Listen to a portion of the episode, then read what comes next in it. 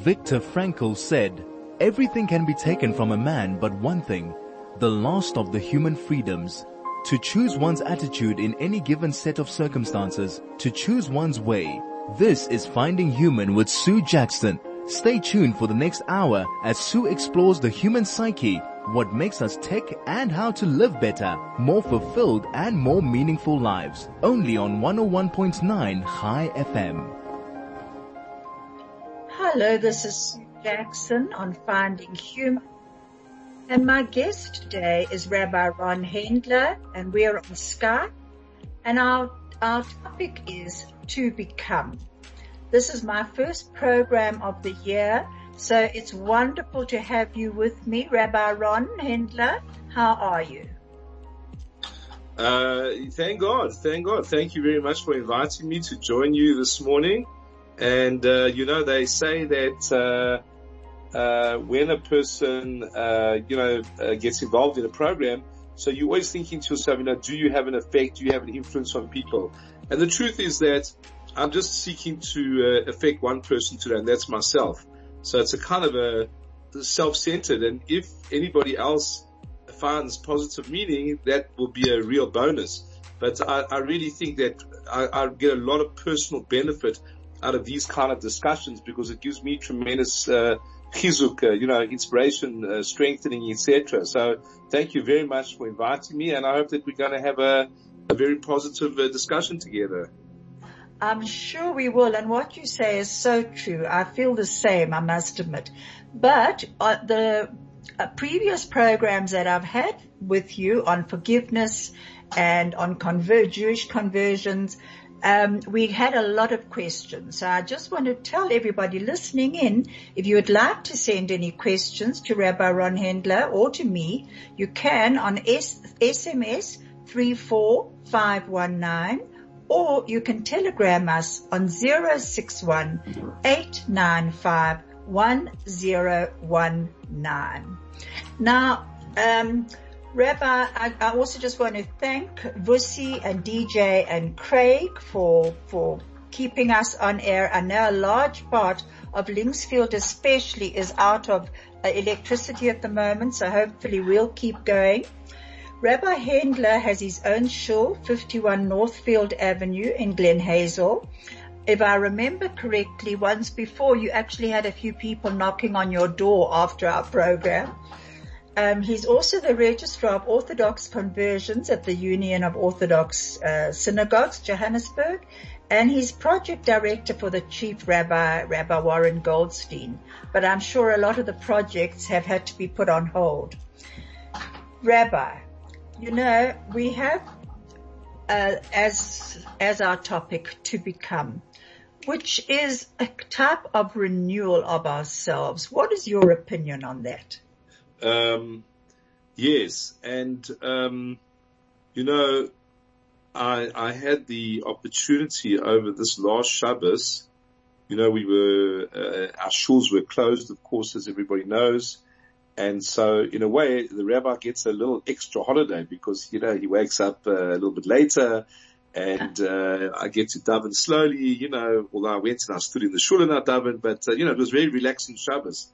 So in a sense, I was grateful for that. Um, so in the afternoon, I took hold of Rabbi Sacks's, the late Rabbi Sacks, the incredible uh, Rabbi Sacks. I took his book Moral, Morality, and I was uh, going through a couple of chapters, and I came across an amazing chapter where he interviewed a number of Holocaust survivors, and he says what is absolutely incredible about um, many of them is that they they came out of the most terrible circumstances and they managed to build their lives and uh, you know really make an enormous contribution to the world uh, and really change themselves. And and his question was, how did they do it?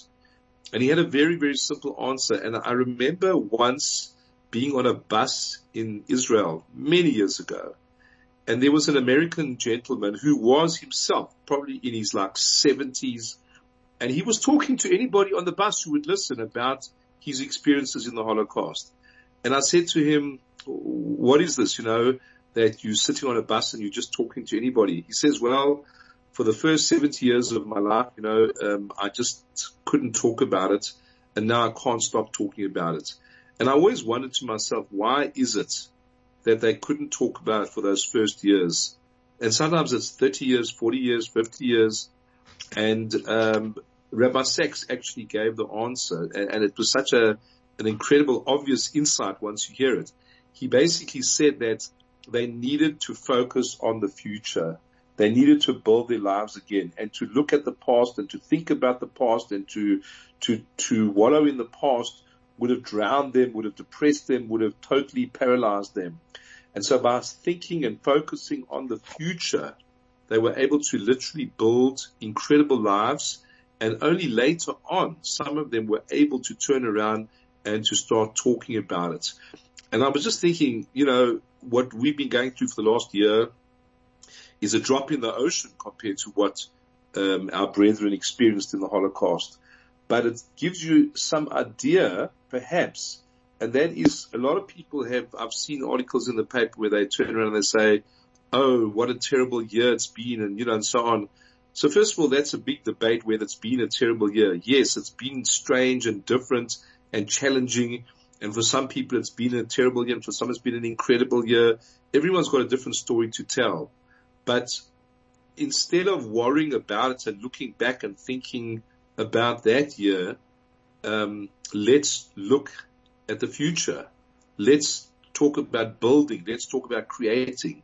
Let's not allow ourselves to be paralyzed and to drown in negative thoughts about what could have been, what should have been, what I lost and what, what I should have had, etc.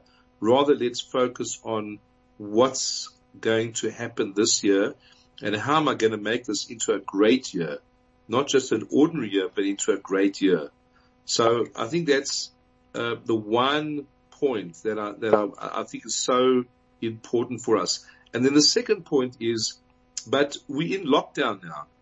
And in England, they've just gone into another lockdown. In Israel, they're about to go into another lockdown. And probably in another two weeks, there's a strong chance that the president might extend this into even more intense lockdown.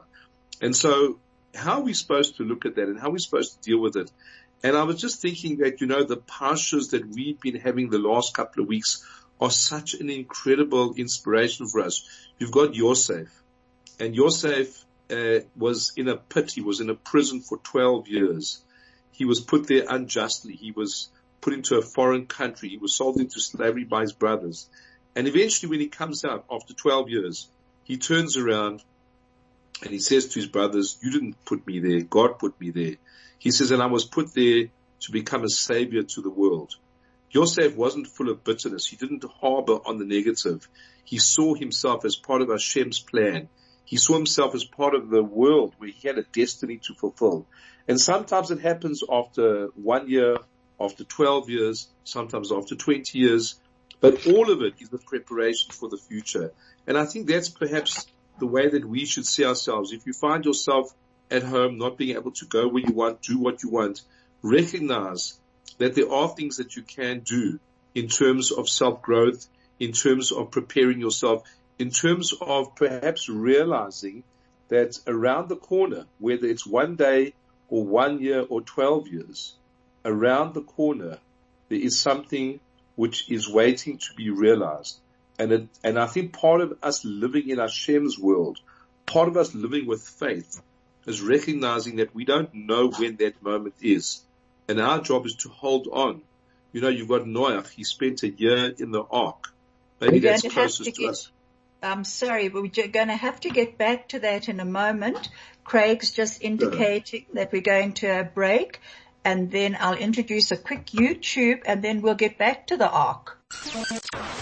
Chai FM, your station of choice since 2008. This is Finding Human with Sue Jackson, only on 101.9 Chai FM. Hello, this is Sue Jackson and I'm back with Rabbi Ron Hendler and our program is to become, that's what we've called it. We're now going to listen to a, a very short YouTube by Rabbi uh, Abraham Twersky on how to move on after a loss. Thank you, Craig. I had a teacher, a Malamed,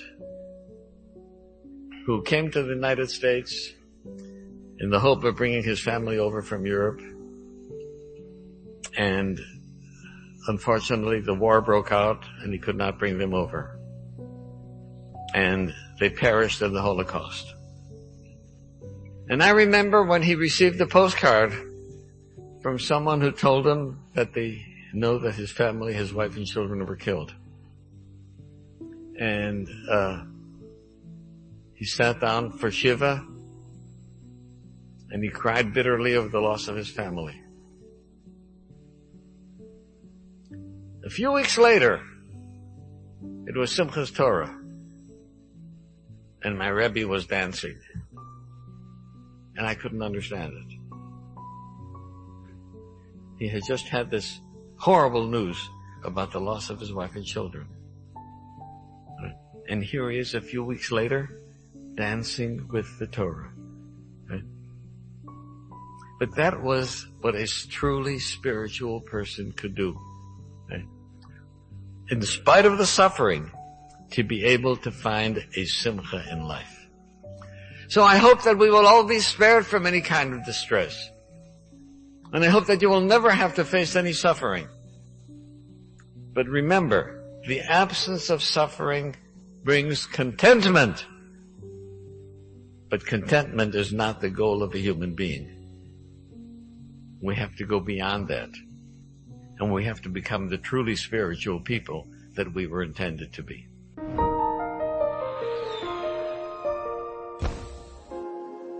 This is Finding Human with Sue Jackson, only on 101.9 Chai FM.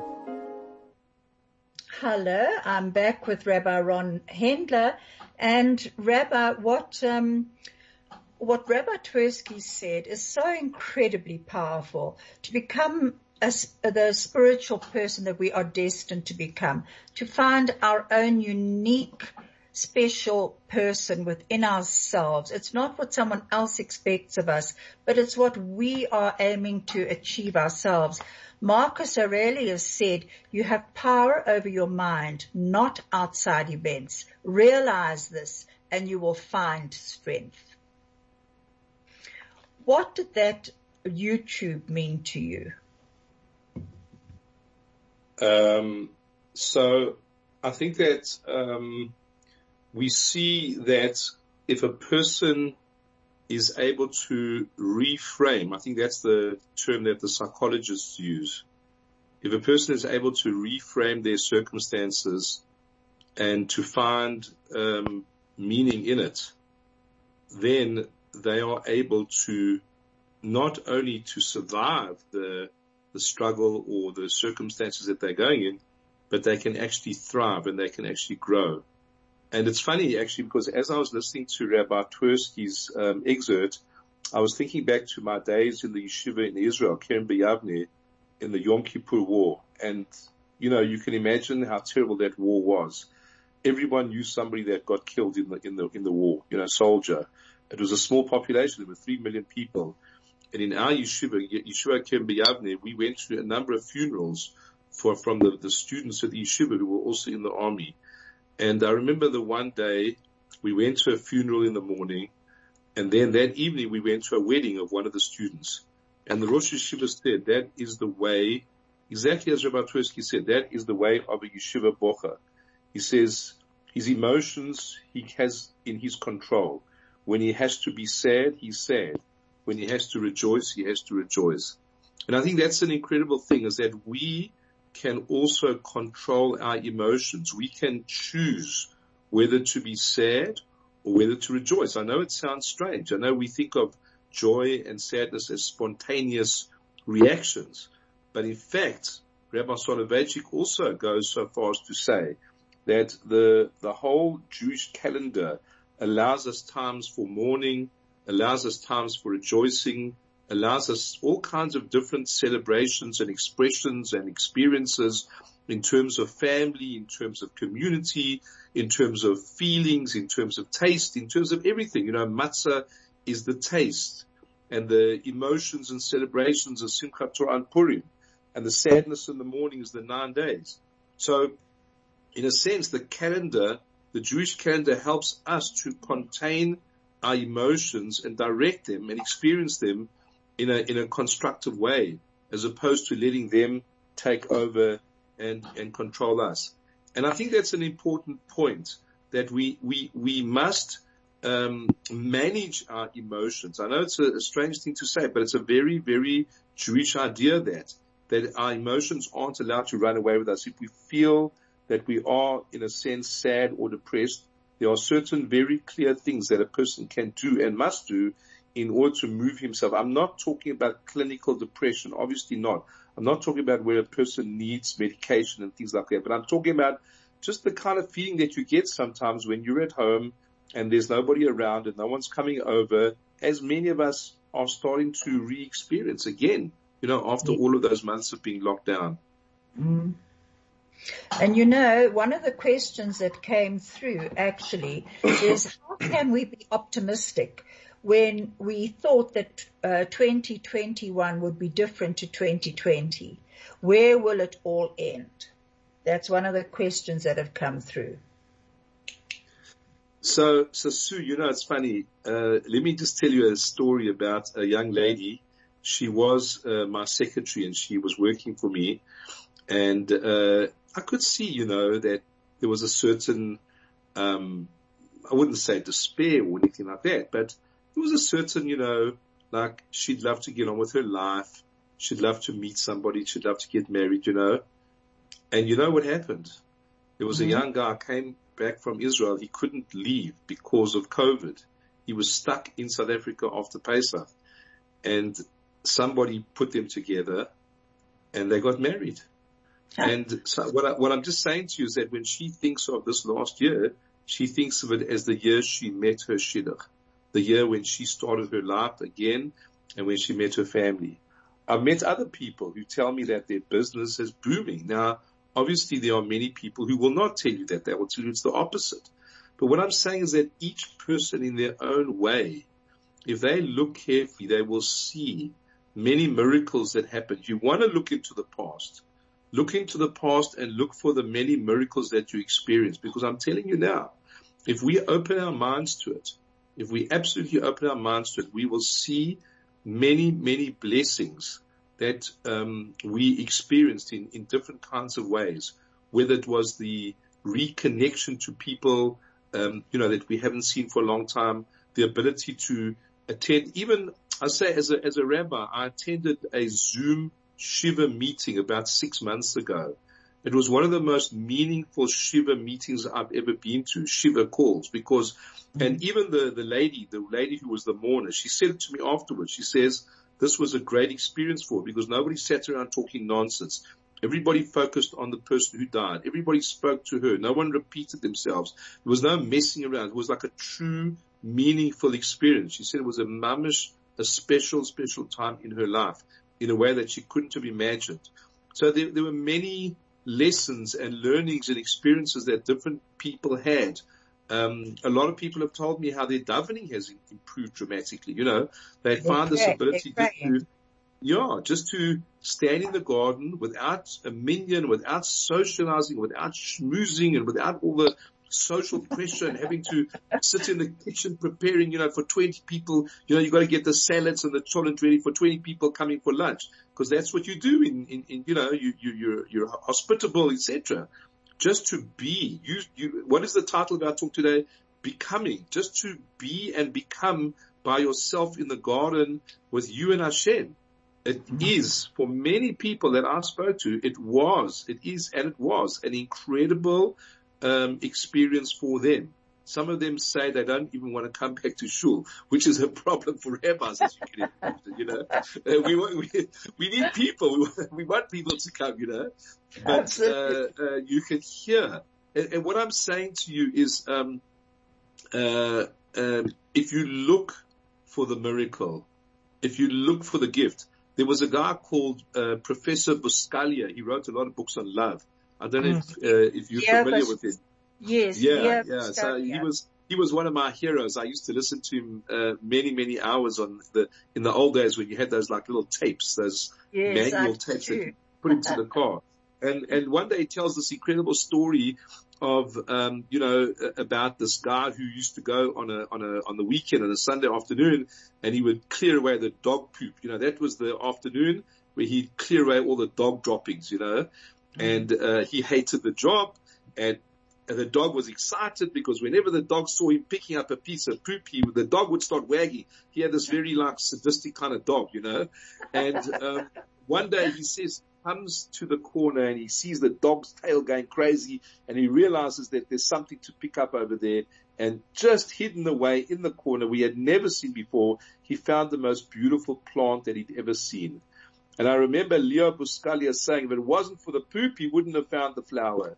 Isn't that, that is, a beautiful way of putting it, you know? That is so true. It's beautiful. And, and so in all of this stuff that we've been all going through, you know, and it's not to minimize what we've been going through, you know, but there is beauty and there are miracles and there are gifts that all of us have found and can find if we know how to look for it. So, so I'm just saying way, to that. Ben, sorry, what, what you're actually saying is that we need to look for what sustains us.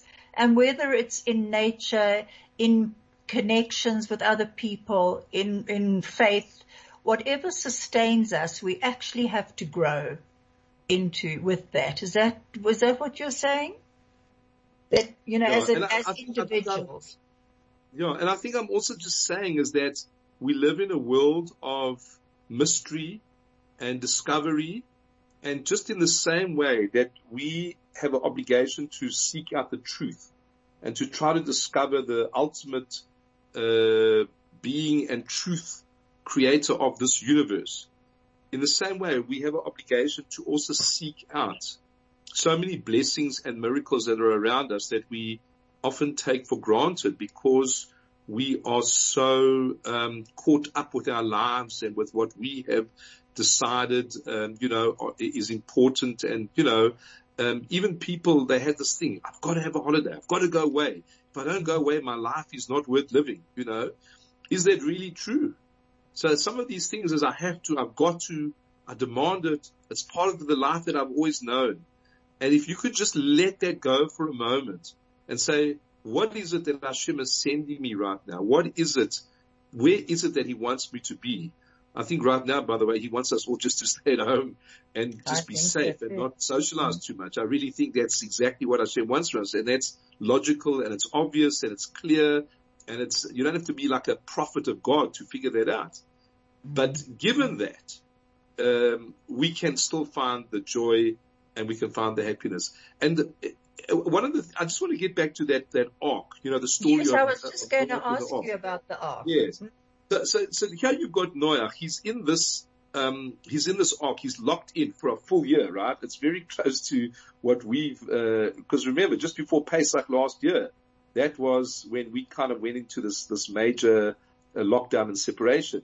So we are heading towards about a full year and we've been allowed out of our ark and we've been like experiencing a kind of a normal life for the last few months. And now suddenly going backwards you know, in the minds of many people. And um, the schools are asking the parents to go into lockdown so that they can have the kids coming, you know, COVID free to school in a couple of weeks time. The schools have closed down and I promise you the rabbis are, are, are very upset about it because it's so hard to get people to come back to shul. So when you're in this ark, so what was going on in Noah's mind? Um, well, he was saving the world. He had to feed every single animal and he Imagine someone say to you, you're literally saving the world. So we don't feel like that when we're at home. We don't feel like our particular act uh, is saving the world. But maybe there are ways. You know, you give somebody a call, you send somebody a gift, you uh, send them a WhatsApp message. I'm telling you, so many people have told their, uh, told us that when the rabbi calls them or even leaves them a message, never mind calls them, he leaves them a message, uh, it literally changes their day. Somebody cares about me. Someone noticed that I wasn't there. Somebody um, is interested. I count. I'm important. And when you can do that for other people, you're no different to Noah in the ark. You are giving people life. You're giving them energy. You're giving them that that people care about them and that they are loved. And if someone cares about me and someone loves me, it means I exist. That's really the definition of existence in, in, in many people's minds, you know. Someone noticed. I made a difference, you know. And, and I think it's so important that it really is that connection just because there are so many lonely people out there, people who have gone through a lot of loss in this past year and, um, and they, they are definitely needing to hear a voice that cares. And we all do. You know, we don't have to have gone through loss to, to actually need that, that voice of concern to say, somebody saying, you are a unique person and I care about you. Yeah, yeah. And, and, uh, you know, I think in a way Hashem sent us this gift called Zoom and Skype and WhatsApp and, you know, the million other things that they've got. And these are, uh, gifts. Uh, imagine being in the lockdown a hundred years ago when they had the, uh, you know, the Spanish flu, whatever it was. And, uh, nobody could talk to anybody. Nobody could communicate um, it must have, I mean, the challenge must have been much more. Today, we can talk to almost anybody that we want to. We can see their picture coming up. Uh, I was at, at, a, for a, for a very good friend of ours who died two years ago. We were at the yahrzeit in Israel. There were 150 people around the world. It's, it was an incredibly moving, inspiring uh, uh, hour and a half that we spent together, and seeing people that I hadn't seen in the last 30 years and I think it gave incredible sort of chizuk to the widow and to the family. Um, and that was everyone was literally locked up in their own home. So there are many gifts, you know, that we can see ourselves as in an ark where we can do chesed, we can save and help and reach out to people. Um, and I think that maybe that's a great New Year's resolution, you know, to like say every single day I'm going to communicate with three people or five people or one person, whatever it is. Uh, never mind how I feel, but I'm going to give them a little bit of life. I'm going to give them a little bit of care, a little bit of interest and, and, and so on. And I think that's, that's, you know, we always ask ourselves. Out of ourselves. Yeah. And you know what, you know what the rabbis talk about? They talk about being a partner with Hashem. Hashem creates the world. Hashem creates man, but man himself can be a creator if he adds love and kindness and life into this world. And, mm-hmm. and we can do it. We, we, we literally got it within our hands, you know, to do it to and, people all the time. And right now, um, on that note of light and, and hope, we're going to add break. Chai FM, 101.9 megahertz of life.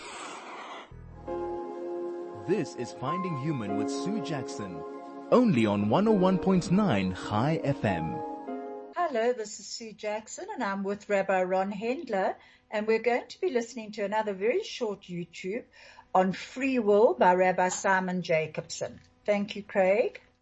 big question that philosophers and thinkers have always had is the issue of our, is our life predetermined or do we have free will? Uh, for instance, if you're born into a certain family that's uh, unfortunately a, a dysfunctional, abusive family, is that write your script and that's it? You're doomed, so to speak.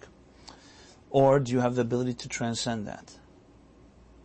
Now, I come from the perspective of, of Torah and Jewish thought, so I have to say outright and quote Maimonides, who says, a pillar, a powerful pillar, the most fundamental pillar in all of Jewish thought is the idea that a human being has the free will to transcend their circumstances. Because once, if you don't have that, everything falls on the wayside. Then you can't expect anything from everyone. How could you, how could you expect something? They'll say, well, well, I was born to this home, or I had this accident, or, or I was born with a attention deficit, or, you know, I am colorblind. I mean, every, you have excuses for everything. There's no, there's no accountability, and therefore no expectations. We're constantly like, oh, the, the, the standard gets so low. Judaism has the highest standard for a human being. It says you were created in the divine image. That we all have challenges? Absolutely. Some of us are born into poverty, some of us are born into wealth. Which is easier? Depends what you do with it. There's some people with poverty turn out to be refined, great human beings. Some people in wealth become the most miserable human beings. Or vice versa. Some are born with no opportunities, but they make the best of it. So it's not what comes your way, it's what you do with it. And we have the absolute, the dignity of a human being and I think this is the, one of the most important messages. The human dignity is to tell a human being, you, can transcend your circumstances. There is no such thing as a pre-written script that your life is doomed or some people are privileged and some people are not privileged. We are all created with different challenges and the, and the greatest, the greatest gift given to you is that you can overcome your challenges. Animals cannot. If an animal is born with a certain personality, a certain feature, that's, it, it, it goes by its script like a clock. It will not waver. It will not go lower, but it also won't go higher. A human being can get, go higher than our personalities. even. And you see this all the time. You see what people do in the name of love. You see the nobility that comes out, sometimes the heroism of people in, in, in times of crisis. These are people who have transcended their nature. Their nature may have been narcissism to go take care of myself. Why should I go and jump in and save someone else's life? This is an example of a human being exercising free will to transcend their own destiny. And this is a fundamental principle in any type of expectation of a human, of human growth. This is Finding Human with Sue Jackson, only on 101.9 Chai FM.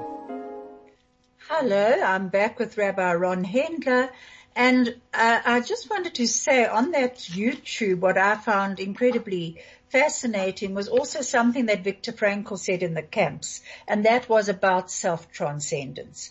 And he said in order to survive, you had to have a vision, have a purpose of a future.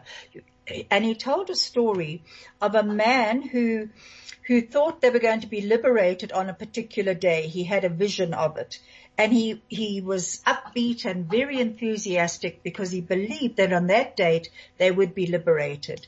And what happened, they, the liberation did not come on that day. And that day was the same as every other day in the camp. Hell, absolute hell. And the following day he died. And Viktor Frankl says the moment we give up hope and we, we give up a love and hope and a will to live, we actually do give in. What are your thoughts on that, Rabbi? Uh, so Sue, you know, um, it evokes for me this expression in the Talmud that says like this, even when the sword is upon your neck, you should not give up hope. So in other words, um, the rabbis see this idea that, um, you know, you, there's always hope until there isn't hope anymore. And you don't know when that moment is. And I think are a lot of people that have said, in fact, it was something that you and I were talking about earlier on, that uh, they said, well, I've had it with the virus. It's enough. I'm not interested anymore. I'm going to carry on living my life like a normal person. That's a little bit unrealistic to say because it's not for us to determine the way that the world is. We're actually visitors in the world. We have to tread carefully and gently in the world. We are, um, you know, uh, we've been brought into the world at a certain point in history. We don't control it. We don't uh, determine the, the outcome of most events that happen as you've said, and we've heard so many times in this discussion, we can control our thoughts, we can try, control our own personal actions, we can try to create a little bit of heaven around us. But the larger picture, it is really out of our control to a large extent. And it's almost like the parable would be like this. You're on a train. You can't stop the train. You can't tell the train when to come to the station. That's all out of your hands. What you can do is you can manage the journey within the compartment. So that's our lives and our homes and our families. But when that moment is that it comes to an end, nobody knows. And I think that's part of the resilience that a believing Jew has to have is that he has to hold on. Can you imagine what it was like, um, you know, like in Egypt? You know, the, imagine like, uh, your father, your grandfather, your great grandfather was a slave and it's been 200 years. And someone says, don't worry, someone's coming to save us. And you say, really? You really believe that? And that's one of the reasons why we actually have to remember the Exodus every day of our lives, right? I am Hashem who took you out of the land of Egypt. It didn't happen after a day, after a year, after 10 years, after 50 years. It happened after 210 years. And then the miracles happen and Moshe comes and as we know, Jewish destiny and Jewish uh, identity as a nation starts. But you had to have a lot of resilience to get that far. It's one of the reasons we don't know when Mashiach is going to come. You know, Yaakov wanted to reveal to uh, his children when the Mashiach was going to come. Imagine saying, well, in three years, 3,000 years time, that's when Mashiach is going to come. Well, how's that going to help me? How am I going to, how am I going to sort of like, you know, get through the next, the, the next, the next 30 days are hard for me. How am I going to get through 3,000 years? And, and, and I just want to say, by the way, I think that that's what we should make ourselves little bite-sized goals. You know, what can I do today to make it different? What can I do this week to make it different? Ne- never mind about what's going to happen in 3,000 years. And when it happens, it happens. My job is to make the day the best possible day. That's what I have in hand now. That's my currency. That's what's in front of me. That's what I really need to do. Uh, Sue, I would just like to, I know we're going to run out of time quite soon. If you don't mind, I'd like to share with everybody an idea that I read many years ago uh, in a book called Sefer HaYashar by Rabbeinu Tam. And so many people have found um, like inspiration and comfort in this. And it's a very, very simple idea. It basically says like this. There are days when you wake up when you naturally feel depressed. There are days when you wake up when you naturally feel just a sense of optimism and joy. And it's a, almost like a spiritual or emotional biorhythm that a person is going through. And Rabbeinu Tam lived, he was like a grandson of Rashi. He lived about, I don't know, about 900 years ago, let's say. And he already understood the, the human psyche. And he said, it's not anything that you did. It's just the cycle that you're going through. So what I'm just um, encouraging you, you to do is that when you wake up one day and you just feel, ugh, you know, what am I here for? And there is sometimes a natural cycle that we go through, but it'll pass. The next day it'll be different. The next day or two days time or three days time. And Rabbeinu Tam is reassuring us that you're going through a temporary stage. And I think it's very important for us to understand that we do just sometimes feel naturally optimistic and positive, and at other times we'll have that just that blackness and that sadness and, and, and so on. And the main thing is to use our our mind and our awareness and our perspective to realize that this too will pass. And um, it may not pass as soon as we want it to pass, but it will pass. So I think that the, the message really to people is, you know, as we used to say in the army, fast bait, you know, you hold yeah. on. You hold on to today, you hold on to tomorrow. And just as Noah didn't come out of the ark until Hashem told him to come out of the ark, Hashem will tell us when it's over. You know, we can't decide when it's over.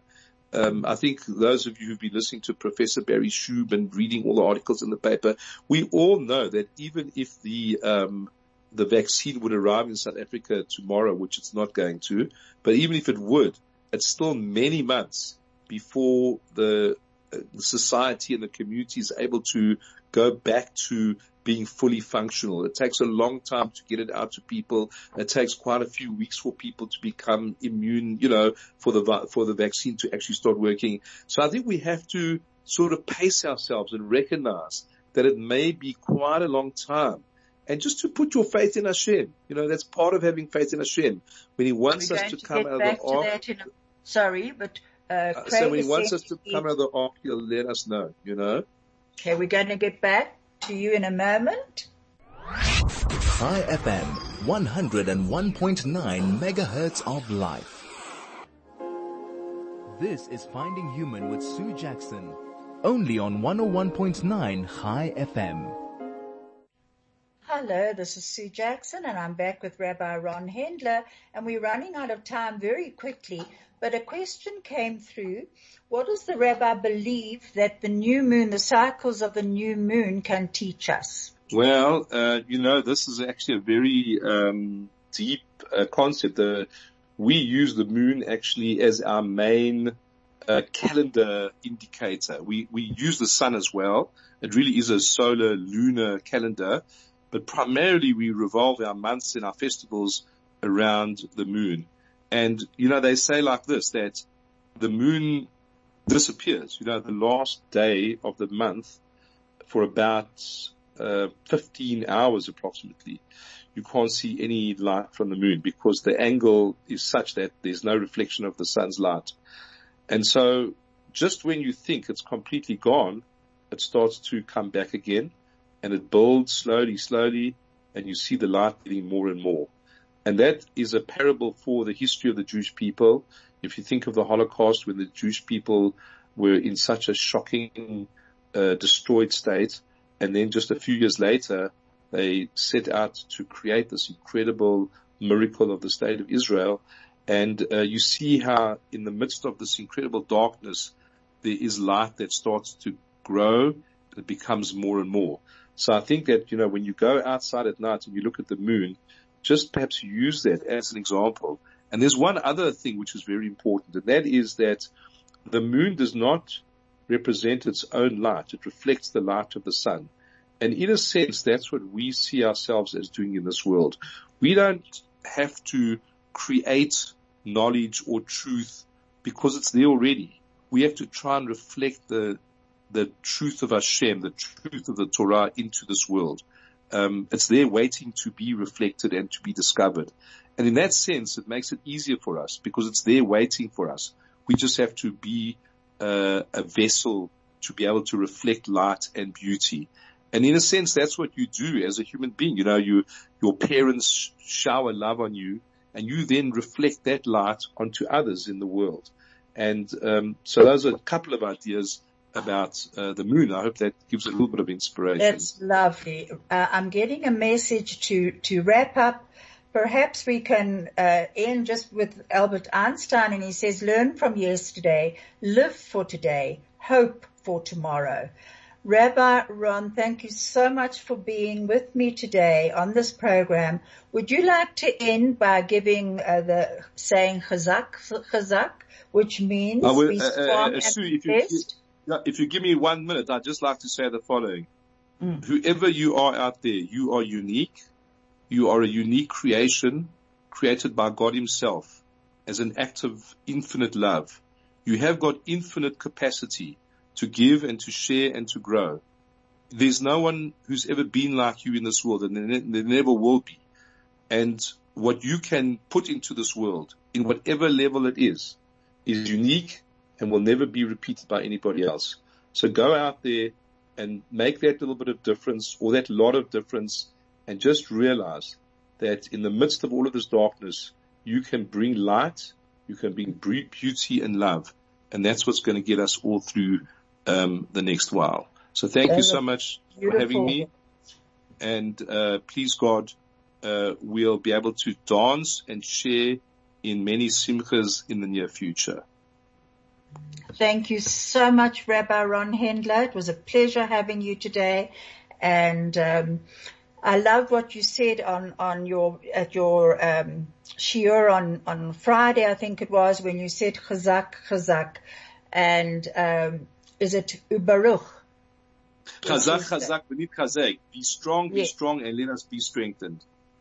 And may that be for all of us. Amen. Amen. Thank you so much. And thank you, Craig and Wussy and DJ. Chai FM, your station of choice since 2008.